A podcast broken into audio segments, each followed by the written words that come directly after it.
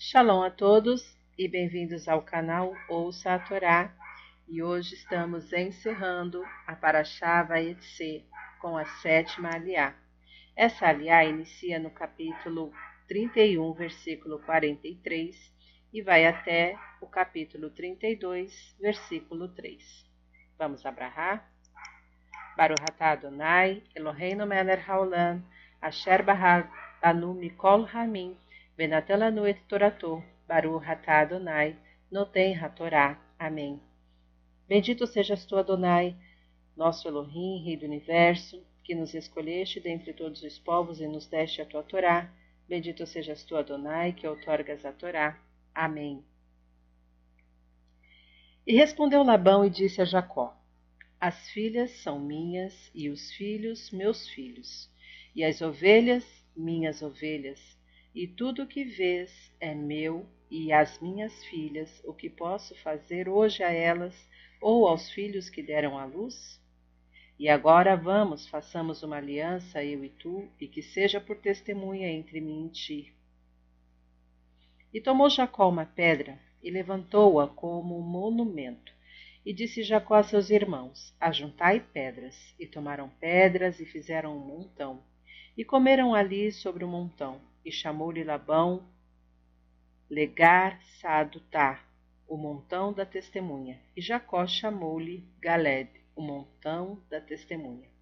E disse Labão: Este montão seja testemunha entre mim e ti hoje. Portanto, chamou seu nome Galed, e ao lugar Mitzpah Chamou assim, pois disse: Vigie o eterno entre mim e ti, quando estivermos ocultos um do outro.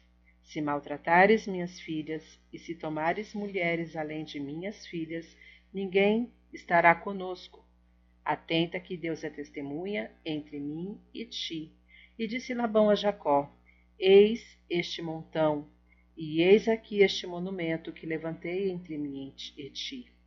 Testemunha é este montão, e testemunha é este monumento, de que eu não passarei este montão, nem tu passarás este montão, nem este monumento para mal. O Deus de Abraão e o Deus de Nahor julguem entre nós, o Deus dos pais deles. E jurou Jacó pelo temor de seu pai Isaque, e fez Jacó sacrifício na montanha, e chamou a seus irmãos para comer pão, e comeram pão e dormiram na montanha. E madrugou Labão pela manhã, e beijou a seus filhos e as suas filhas, e os abençoou, e foi-se, e voltou Labão ao seu lugar. E Jacó voltou ao seu caminho, e encontraram-no anjos de Deus. E disse Jacó, quando os viu: Acampamento de Deus é este, e chamou o nome do lugar Mahanaim, lugar de dois acampamentos. Amém. Baruch Adonai, Eloheinu haolam, asher natan lanu v'hayeu lanatah betorreino. Baruch atah Adonai noten hatorá. Amém. Bendito sejas tu, Adonai, nosso Elohim, Rei do Universo, que nos deste a Torá da verdade, e com ela a vida eterna plantaste em nós. Bendito sejas tu, Adonai, que outorgas a Torá. Amém. Vamos então ao comentário desta aliá, começando com o versículo 47.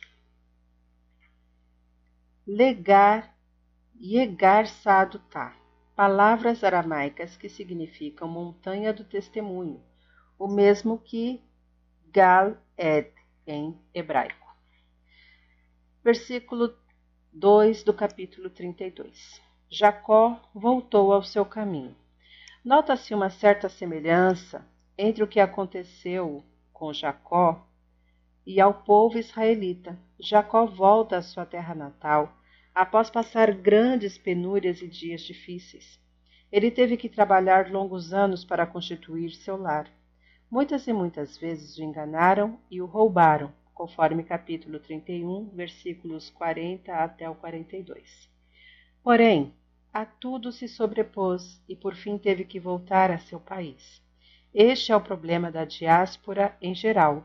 Jacó não conseguiu construir seu lar definitivo, pois este, igual a Sucá, símbolo da morada do Galut, não pôde subsistir por longo tempo. Esta é a triste realidade a qual não devemos esquecer. Os rabinos do Talmud disseram a pessoa que estava em condições de morar em Eretz Israel, terra de Israel, e não o fez, proíbe-se de levá-la para lá depois de sua morte. A Torá exige que entreguemos a Eretz Israel não a nossa morte, mas a nossa vida. Fim dos comentários. Você tem sido abençoado por este, por este canal, por este trabalho? Então, por favor, curte, comenta, compartilhe e o mais importante, se inscreva, ative o sininho e assim você ajuda o nosso canal a crescer. Shalom a todos!